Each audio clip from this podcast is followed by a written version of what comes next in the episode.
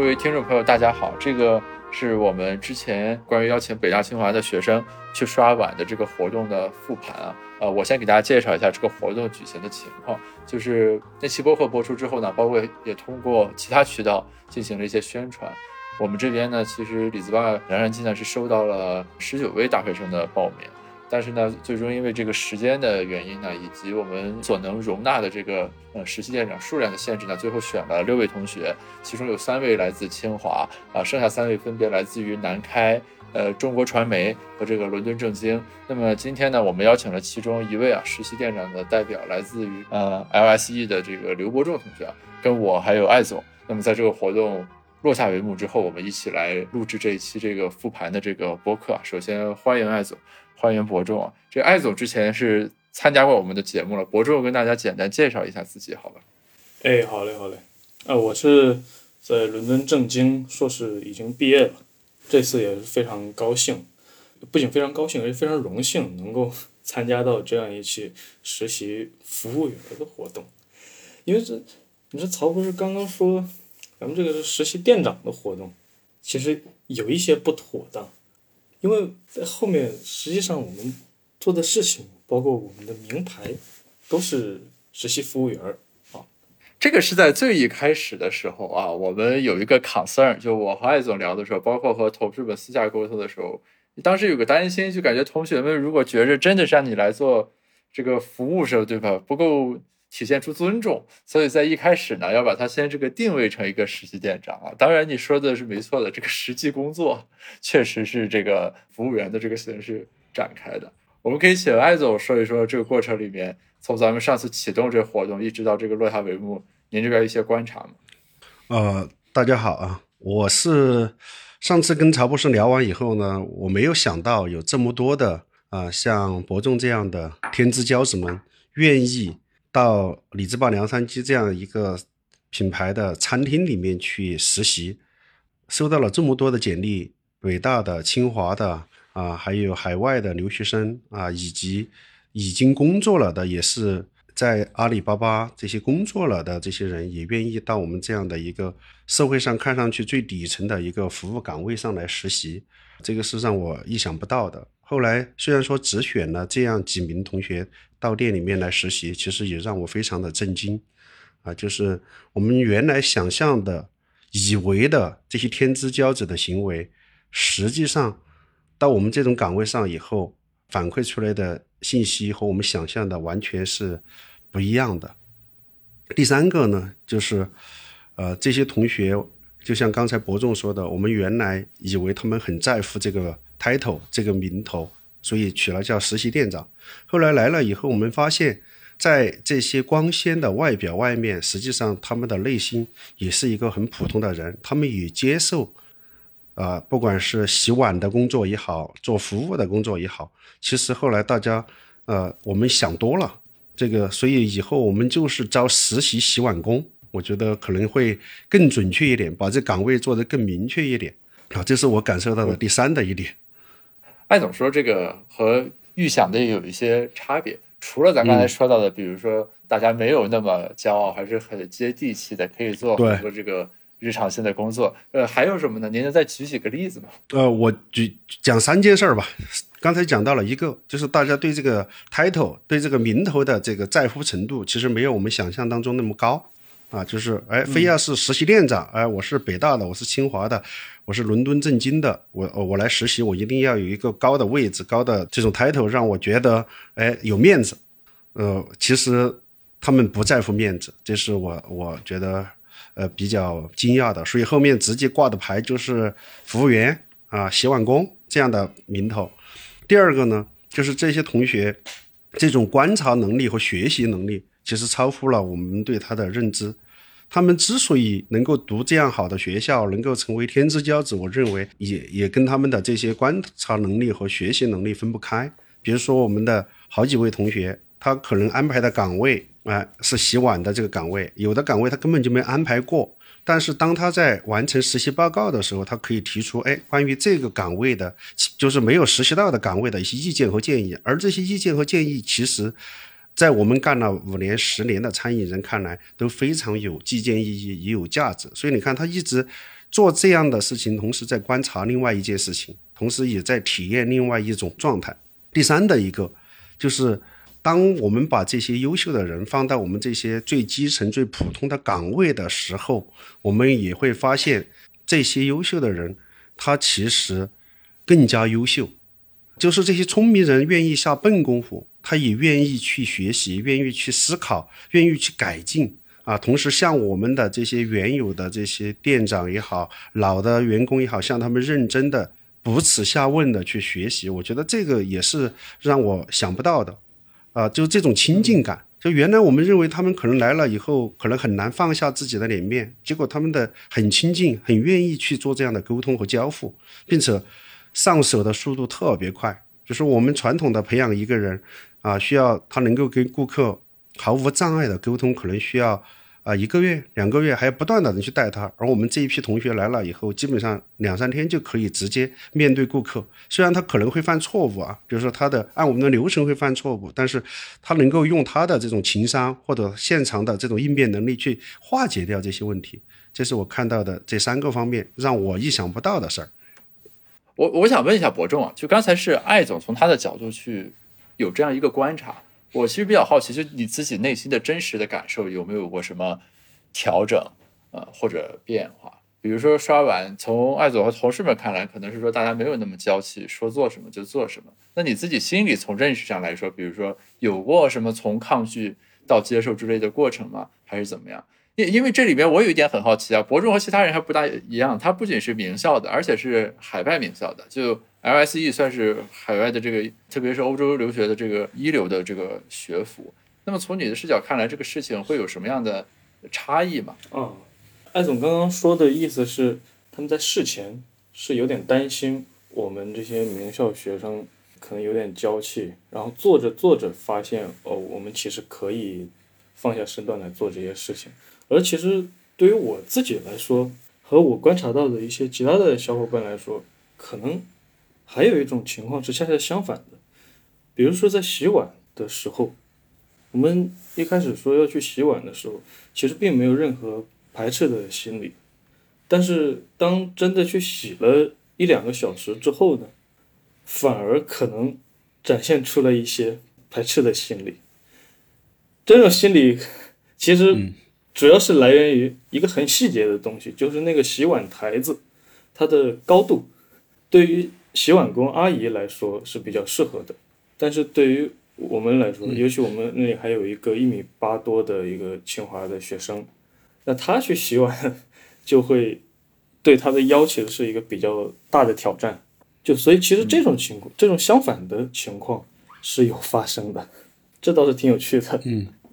对啊，那你们怎么消解这种情绪呢？是提出转岗了吗？这个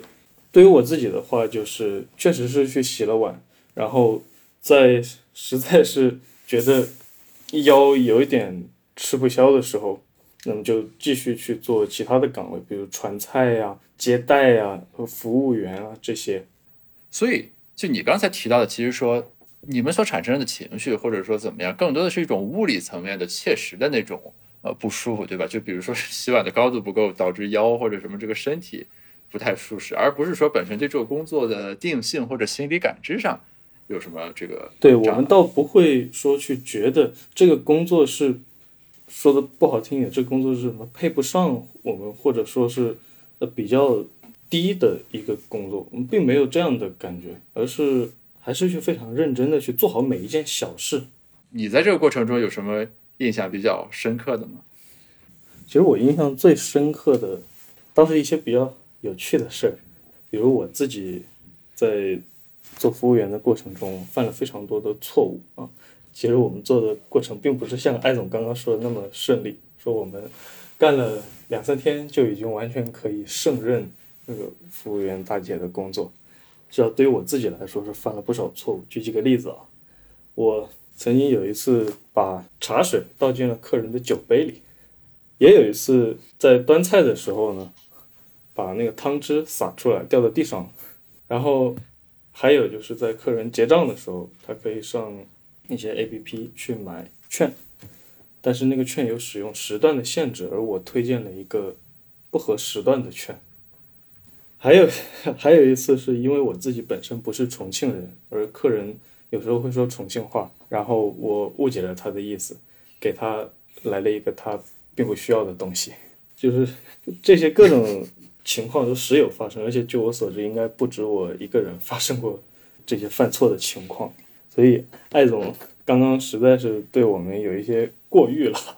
我我在过程中看你们的朋友圈的时候，我其实就很担心。我中间还问过凉山鸡的小伙伴，说你们有没有核算一下，他们总共给你们造成了多少损失或者冲击？然后小伙伴们说没关系，没关系，这个都是小事情。我想问一下艾总，就刚才比如说伯仲说他们在这个过程里犯的这些错误，这个是咱们呃，假如说面向社会招聘，我们新来的服务员啊、店员也也都会出现的问题是吗？嗯，都会都会。因为做餐饮，它其实全部是由一个一个的细节串成了一套动作。因为如果说我们仔细去想，比如说我们在家里面，其实很难犯这样的错误的，就是它是按流程走的。但为什么会在餐饮会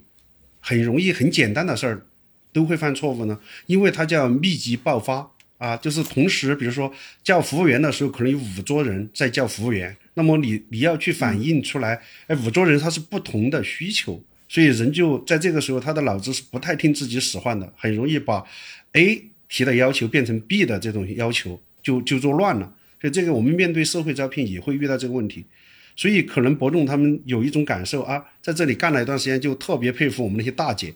就到处都能够看到。就像我经常举说，我作为一个餐饮老板，我有一种能力，就是我当我坐在这个桌子的上吃饭的时候，就我跟顾客一样在桌子上吃饭的时候，我有一种能力能够听到十米、二十米之外的有人把筷子掉下去的那个那个动作，就很想马上冲过去帮他把筷子捡起来。你看，这就是你的 你在这种工作的状态中。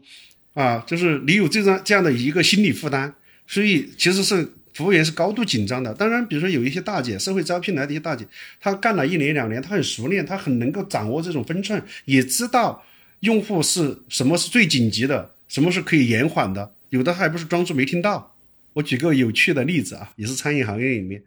有人问说：“哎，姐姐，你们的这个 WiFi 是多少？”你看这姐姐怎么回答的？她说：“哎，WiFi 卖完了。”啊，WiFi 卖完了，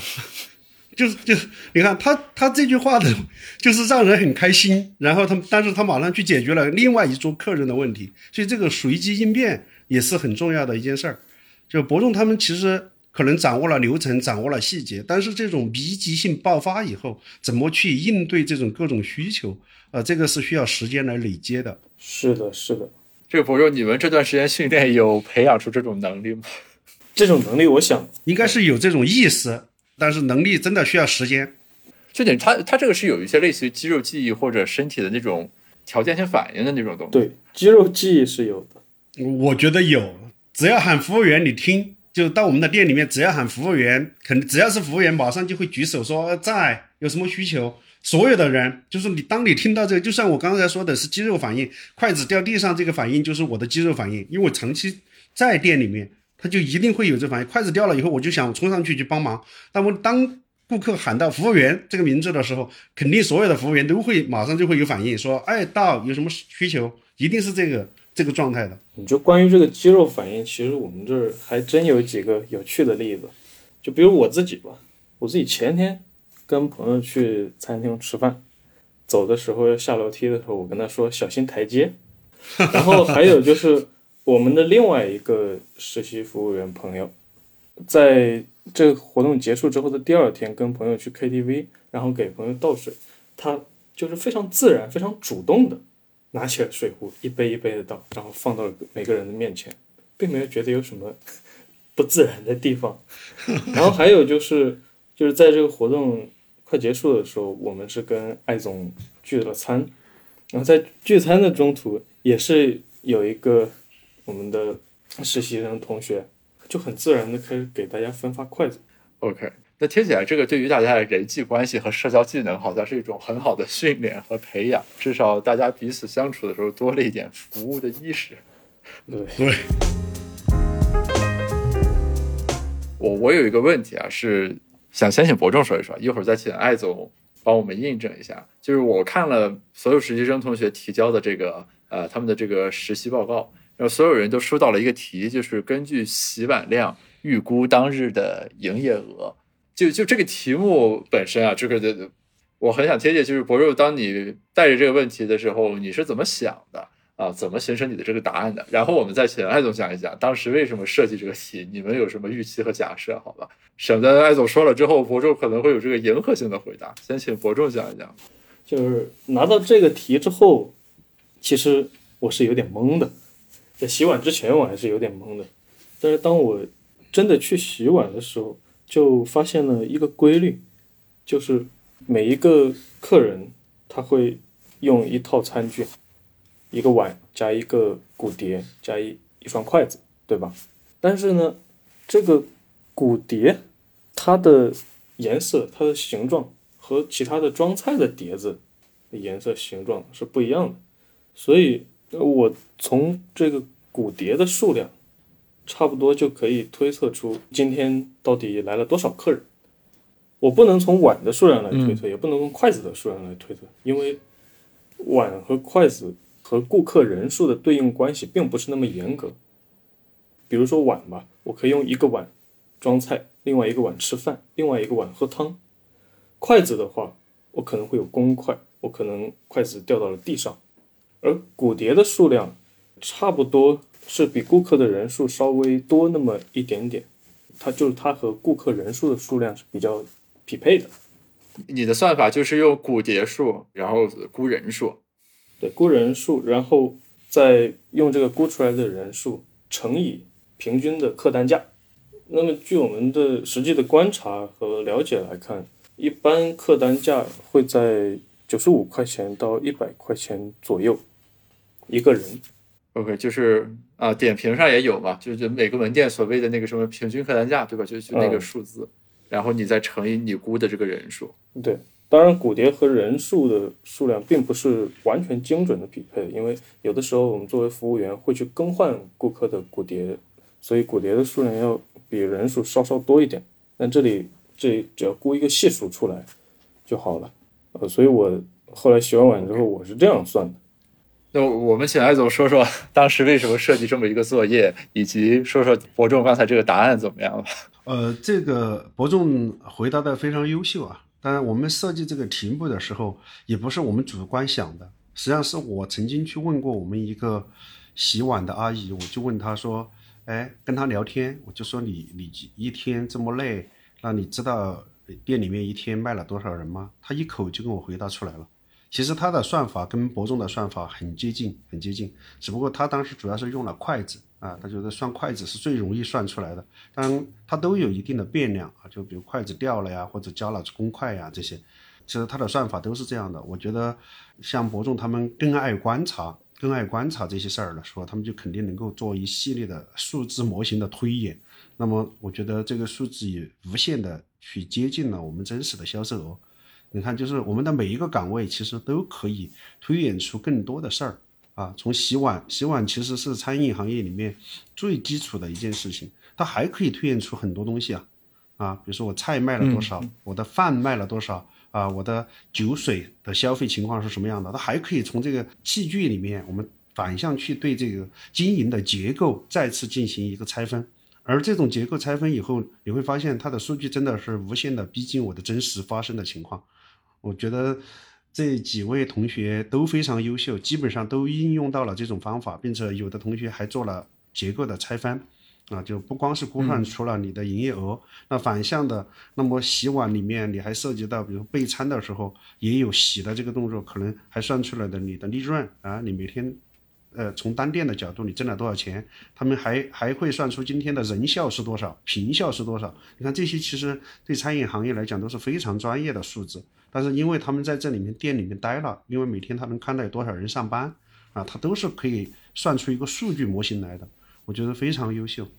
OK，我我理解了，就您意思其实就是说，布置这个作业本身，因为咱公司肯定有全部的账目，所以营业额我们自己肯定是知道的。其实这个作业本身是说提供了一个思考的切入点，去看你怎么构建一个结构，由小见大的去拆这个东西和建立一个分析的框架的。是是。因为门店呢，就是从餐饮行业来讲，就是一家店本质上讲，它其实叫最小经营单元。这个店是可以无限去拆解的，它的成本结构、它的这种费用结构以及它的营收的结构是怎么来的，它都是可以可以来拆解的，并且有可能，比如说通过洗碗这个动作切入以后，我的结构有问题，还可以倒逼我怎么去调整我的结构，比如说我的菜单啊，用户怎么点餐。啊，这些都是可以值得深入去思考的。这个一个一个小的点，然后把这个思维框架给建起来。那么，其实我们自己做餐饮这么多年来，也是用这种框架去思考一家门店的盈利能力的。就是菜单决定了你的盈利能力吗？菜单前端连接的是你的用户为什么要点，怎么点；后端连接的是你的供应链和你的出餐效率。所以，我觉得整个来的这几位同学，其实他们都有这个思维框架。就给我们也带来了很多新的思考。这个过程里面有一个很有意思的活动啊，当时我们就是在朋友圈都有看到，就是我们请了这个博众他们去抖音上面带货。我想请博众谈谈这个心理感受是怎么样的。这个抖音带货的活动其实是我第一次下载抖音，这是一个。然后第二个是我之前没有看过直播带货。所以突然要我去搞抖音直播带货，我对这六个字是完全没有概念的。那这个任务也是我觉得是接到的最艰巨的任务之一了。呃，在抖音直播带货的前一天呢，公司是组织了一次对上一次抖音的一个复盘会，然后并且呢，也是请了一些比较专业的人来给我们几个同学讲一讲抖音直播带货。是个怎么回事？然后以及我们明天都要以一种什么样的形式去带货？那么考虑到我们几位同学其实都没有什么看直播带货的经验，并且呢，这是我们呃李子坝凉山鸡也算是前期的试水带货，所以专业人士提的建议是让我们不用对此次带货过度紧张，也也不用去采用那种叫卖的方式。强行推销的方式，希望我们是直接搞一次吃播，直接把李子坝凉山鸡的一份套餐就摆在桌上，然后我们几个人围着那个锅吃饭聊天，然后在这个吃饭聊天的中途，顺便讲一讲那个凉山鸡的背后的故事，比如说凉山鸡使用的食材啦，然后这个味道怎么样啊这些。啊，再顺便去进行一个带货的事情，所以在那么在活动当天呢，其实我们就都没有太过于紧张了。我们并不是要真的去进行那种非常过火的叫卖。那么在直播的当天，我对我自己印象最深的是，我们几个同学一开始在前一个两个小时内都还比较亢奋，因为第一次玩这个东西。过了两个小时之后。还能够持续不断的说话叫卖的只有店长，而我们就已经基本上累趴下了。如果自己的话，到了活动的后半程，我就是吃播里吃的那个，而店长是播的那个。在这次活动之后呢，我们也是进行了一个简单的复盘，那确实是发现，原先啊我们这些同学们。对直播带货其实或多或少是有一些抗拒的，但是后来真正做了一次之后，我们发现里面的学问很深。你比比如说，我们就发现了一些问题：我们为什么在这个时候突然观众变得这么少了？为什么在前半段他卖货的数量是这样，后半段卖货的数量是那样？为什么人家对于这个非常低价的秒杀单品的策略是这样，而我们是这样？为什么我们卖出去了这么多，好像没有赚到什么钱？等等等等，就这些问题，我们其实都要经过大量的思考，加上大量的实践，才能够略知一二。那么这其实是颠覆了一些我，包括我在内的一些实习同学的认知。我们之前对直播带货这个形式并不感冒，但现在知道了，它里面还是有很深的学问的。这博州这个讲的很好。我我补充一点，同时也等于是有个问题是抛给艾总的，是这样，我我前两天刚好也做了一个访谈，是和一个消费品企业它的几个渠道负责人去聊，然后呢，我首先就发现他们当时有一点很有意思，就是说他们把天猫什么啦什么就算作一个条线，然后抖音和什么内容电商呢，算作另一个条线。我就分别去他们天猫的那个店铺里的直播啊，有主播在里面介绍我们的衣服，和抖音的这个直播呢，都去看了看。后来我就抛出一个问题，我说，呃，你们把这个分成两个业务条线来管理，但看起来对吧？那么你能不能给我讲一讲？那同样是你们家的产品，在天猫直播间里直播和在抖音直播间里直播，为什么是不一样的？为什么要分开管理？他们就跟我说，就是这两个形式，我们从外行看来好像都一样，就是在这介绍我们家产品多么好。但其实它底层逻辑非常不同，因为当一个人愿意在你的天猫店铺的那个端口去看你的直播的时候，他是对你的品牌和店铺有一定关注的，他愿意停留，然后愿意提问，等你来给他解答，这是一个长线式直播。但是在抖音直播间里，他说，即便头部的抖音最厉害的这个带货主播，你的平均停留时长可能也就是几分钟而已，所以你必须要有办法始终保持在一个。高亢奋的状态，持续不断的输出，使得每一个时间来到你这里停留的听众，在最一开始看到的都是那个最具有这种冲击力的这个信息。所以他们就给我讲说，虽然你看同样卖我们的东西，形式都是直播，但是天猫直播和抖音直播，因为两个 APP 两个平台本身不一样，所以它这个逻辑就会非常的不一样。你不能的简单以为说我要卖我们家的东西。天猫和抖音各是一个渠道，然后我就在这里卖就可以了。而是你要依据平台本身的逻辑来设计你的这个东西到底以一种什么样的方式去呈现。这是我前两天刚进行的这个访谈，我感觉刚才博仲其实就是你的直观感受里面已经触达到了一些和这个相关的这个东西。同时，其实我也就很想请教艾总了，就是站在咱们餐饮公司的角度，刚才博仲说我们是刚刚开始试水，咱们。从这个角度出发的话，我们对比如说直播电商啊、内容电商这个方面，咱有一些什么样的假设或者理解？对，为什么要设计这样的一个环节？其实也是我们对餐饮行业的一个思考，或者我们叫餐饮的流量思维的一次迭代和升级。曹博士刚才讲的非常准确，也是我们一直在研究的。就我们自己啊，把这个餐饮的流量分为三个时代。第一个时代就是用门店去拦截用户。哎，比如说商场哪个商场人气好，人人流多，那我就去那里开个店。那么我就在那个用店的门头、招牌这些去拦截用户。第二个时代呢是做粉丝，说哎，我有粉丝，我有一百万，比如梁山鸡在重庆，它就有一百万的用户。那个时候就大家都是都是供着我的，所以我做任何事情我都会吸引粉丝对我的关注。那么第三的一个流量时代呢，其实就是以抖音为代表的。靠算法的这个时代，可能一个品牌出来一个粉丝都没有，但是它内容好啊，或者它用内容形成了标签，这些标签能够形成重叠，只要形成重叠，它就能够形成交付。所以，我们关注抖音，其实关注的是一个新的流量时代的到来，那就是我们的好的内容，它一定会匹配到合适的这个用户。所以，我们试水这次也是把我们梁山鸡和我的用户同时在线。啊，就是我我们接下来也会做这件事情，我们所有门店都会同期上直播，就是两种情况，一个是本来跟梁山鸡曾经有过关系的这些用户，他可能会看到我的直播，会和我不断的过深度的交付；第二个是他可能对梁山鸡或者对重庆江湖菜有兴趣的这些人，会被大数据匹配跟我的梁山鸡形成一次交付，所以这是这是我们努力的去做这件事儿的一个方向。那么这次邀请我们的几位同学来来直播，也是希望哎他们能够来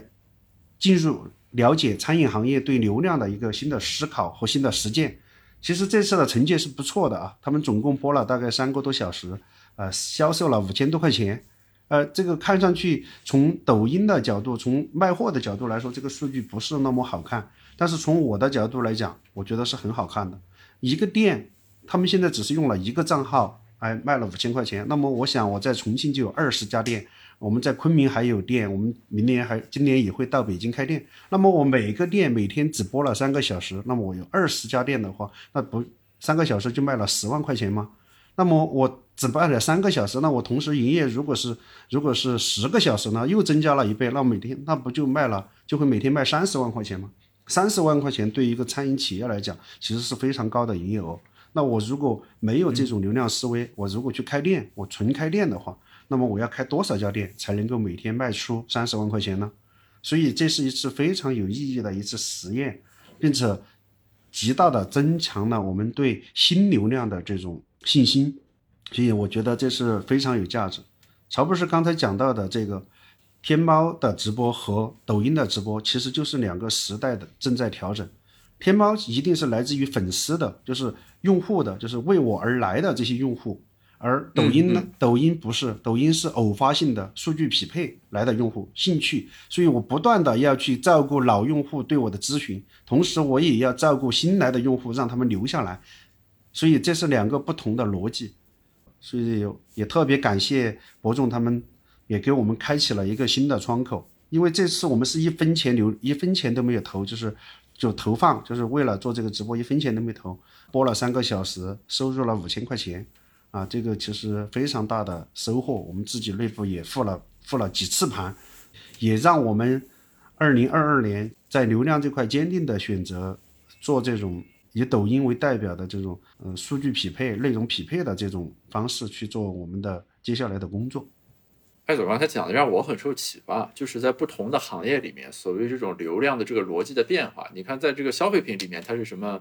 天猫和抖音的区别，对吧？在在咱餐饮行业，它是。说门店和这个内容平台的这样一种对比，它底层逻辑其实是共通的。我觉得记得咱们上一次录的时候，您曾提到说，比如说以万达广场为代表的商业地产了等等这种基础设施，呃，包括美团的配送等等这些东西的进步，其实是为餐饮行业带来了一种新的发展模式或者红利。那其实同样在其他消费品而言，比如说电商平台的崛起了等等，就是说。它这个时代总体趋势变化的过程里面，每个行业会有各自的呈现方式，但它其实这个底层逻辑是很共通的，就是如何更有效的把你的产品和品牌匹配给你刚好有需求的用户，这是所有就是媒介就是流量流量，它一定是越来越高效的、越来越直接的把这两端给产品和用户之间进行连接。你原来是没有算法嘛，现在就是有了算法了。就是我们投的所谓的内容，其实是是帮助算法更准确，用户和产品之间的匹配更高效。谈到这儿，有有一个相关的这个问题，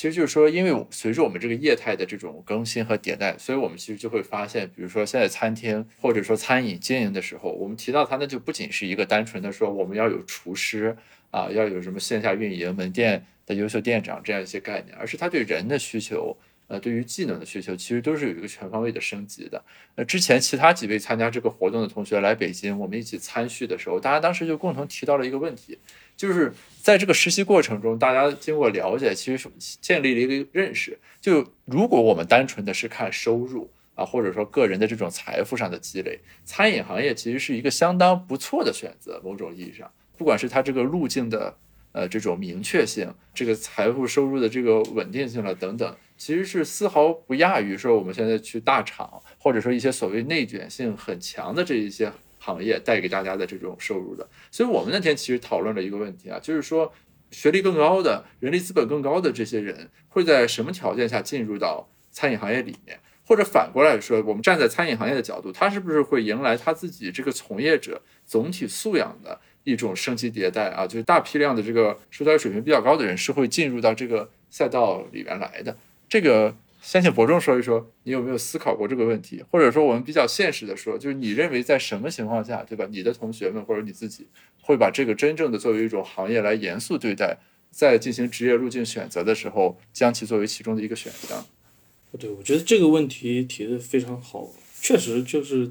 如果说做餐饮行业的话，经济上的收入未必会比去大厂卷要更少，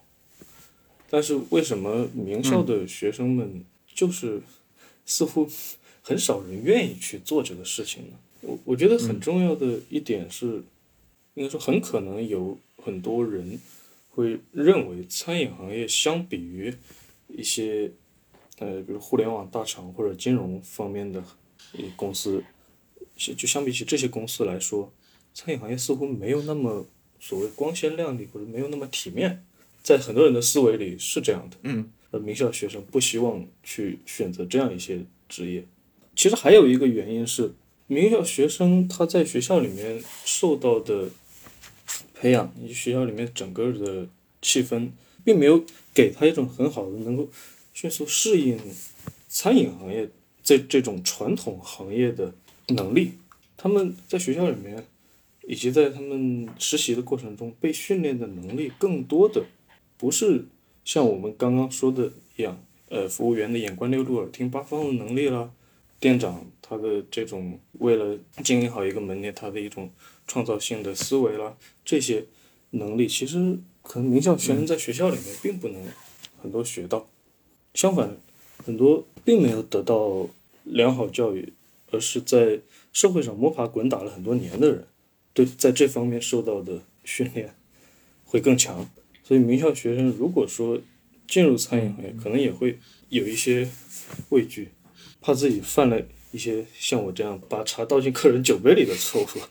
这是我觉得两个点。那这个就要请教一下艾总了，就是从艾总的角度来说，你感觉，比如说这种高素质的从业者，呃，像餐饮行业的这种。转移，或者说在未来是不是会出现北大清华的很多学生的第一选择，不是说我一定要去大厂或者金融机构，而是说投身到实业里面，包括餐饮这个行业当中。呃，如果要实现这一点，咱们有什么更多可以呃做的东西？比如说博正刚才提到，其实是很具体的，就是这种技能的培训和匹配。大家除了关于体面不体面的刻板印象之外，甚至会有一种潜在的这个畏惧，就是我去。行不行，对吧？他们去大厂可能没有这一重的畏惧，但是如果要让他们进入实业的时候，他们很有可能在这个方面是心里没有底。是这样的啊，这是我非常直观的一个感受，叫科技、互联网、大数据、金融、资本，他们最后的中途基本上都是会回到大消费、开馆子来。再从产业上来讲，这种以餐饮为代表的现代服务业，它是解决主要的这种人们生活质量提升的一个重要的途径，同时也是解决就业的一个重要的一个途径。但是在过去的这几十年的发展过程当中，这些科技、互联网、大数据这些行业，它是本身作为一个行业在发展的，但是到了。新的这个时代，它一定要跟这些传统的行业结合在一起，它才可能走得动。就我们的创始人小杨哥之前就说了，几十年前，比如说我要开一个公司，我还得有一个副总专门管供电的，现在不需要了。就这些都，它就成为我们的标配了。所以我认为未来的像餐饮行业这样的公司的存在，一定是有。科技的、互联网的、金融的、大数据的、资本的，它是一个综合体，这些都是构成一个餐饮公司的必备的条件。没有这些条件，它就开不了，就搞不了这个餐饮，开不了馆子。所以，我认为这种融合是未来的必然的趋势。就是我们，当我们在在看。开馆子或者做餐饮这件事儿的时候，不能够把它用过去几十年的惯性思维去思考，它就是哎炒菜做好服务做好卫生就可以了。当他要做大要做强的时候，必须融入这些新的概念。那么，如果我们认可这是未来的趋势的话，那么这些高精尖的人才的涌涌入，那就必然的趋势。其实，在过去这两年的时间里面，我们看到大量的资本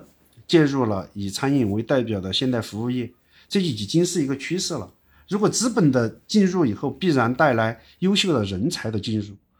我们以我们自己为例啊，我们进入这个行业的时候，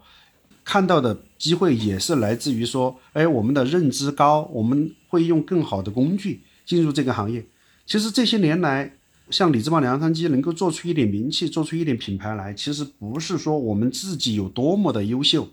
而是这个行业本身太差了。你就会发现。我们进入这个行业以后，我们的思维方式，啊，我们所用的工具，啊，我们整能够整合的资源，我们启动的机制，都和传统的餐饮行业不一样。这样就形成了一个东西，叫势能差。这种势能差就能够帮助我们建立起更好的这种品牌，建立起更好的这种企业的形态。当然，这是一个一个层面，从行业发展。另外一个就是以我们整个外部经济的环境的情况来看，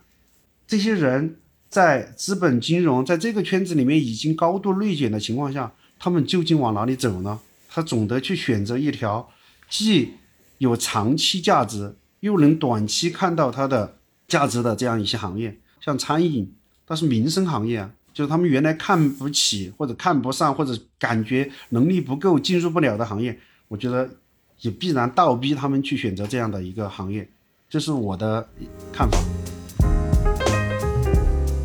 哦，我们最后啊，这个我有个问题，就是我们这个向未来看啊，就我们基于这次这个活动所呈现的总体的成果和大家的这种反馈，我其实比较好奇，就是说，如果我们未来再办这个活动，基于这次的经验，大家认为可以怎么样让它办得更好，汇集到更多的人？这个是我本人非常感兴趣的一个问题，因为根据刚才博仲和艾总的分享，我感觉我们当时异想天开的录这期播客。搞这个活动似乎是触动了或者呃启动了一些这种东西，呃，我个人很期待，就是说这种启动起来的东西，它这个势能保持下去，并且碰撞出来更多的可能。所以我想咱最后就谈一谈这个建设性的问题。那博仲先说一说吧，你作为参与者，这个活动如果要在下一次办的话，可能还有几个可以优化的地方。第一个，我觉得是在宣传方面，其实在这一次的活动当中。报名者人数覆盖的高校，嗯，没有那么广。那么就就是这个报名人数以及覆盖院校的范围这方面，嗯，下一次不知道能够以什么方式来加强一下。然后还有第二个是，就是我们这些实习生，每个实习生呢只在一个店门店待过，但事实上各个门店的情况是完全不一样的。因为我所在的李子坝梁山鸡公园店。和另外一组小伙伴所在的呃金沙店情况就完全不一样，一个是开在商场里，一个是开在轻轨穿楼的网红景点的旁边。那么所带来的它的客流量、客群的特征以及营销的策略都是完全不一样的，甚至在菜品的设置上也会有不一样。而正是因为我们没有能够体会到其他的门店它运作的。情况，所以导致我们的视角可能还是有一点受到限制。我举一个很具体的例子来说，就是当我在跟其他的门店的小伙伴交流的时候，我们说到我们服务员的平均年龄的问题。我所在的门店服务员平均年龄会比较大，三四十岁往上，而他们所在的开在商场里的门店服务员的平均年龄要比较小，甚至比我们这些实习的学生还要小。这个也是很有趣的地方，但是如果我不去跟这个小伙伴交流的话，我也获取不到这个重要的信息，看不到这个有趣的点。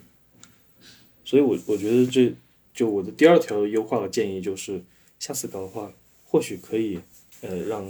小伙伴体验更多的门店。啊，这个钱来总说一下，我猜刚才博肉说的应该跟你们想到的有些耦合的地方吧？我猜是吧？对对。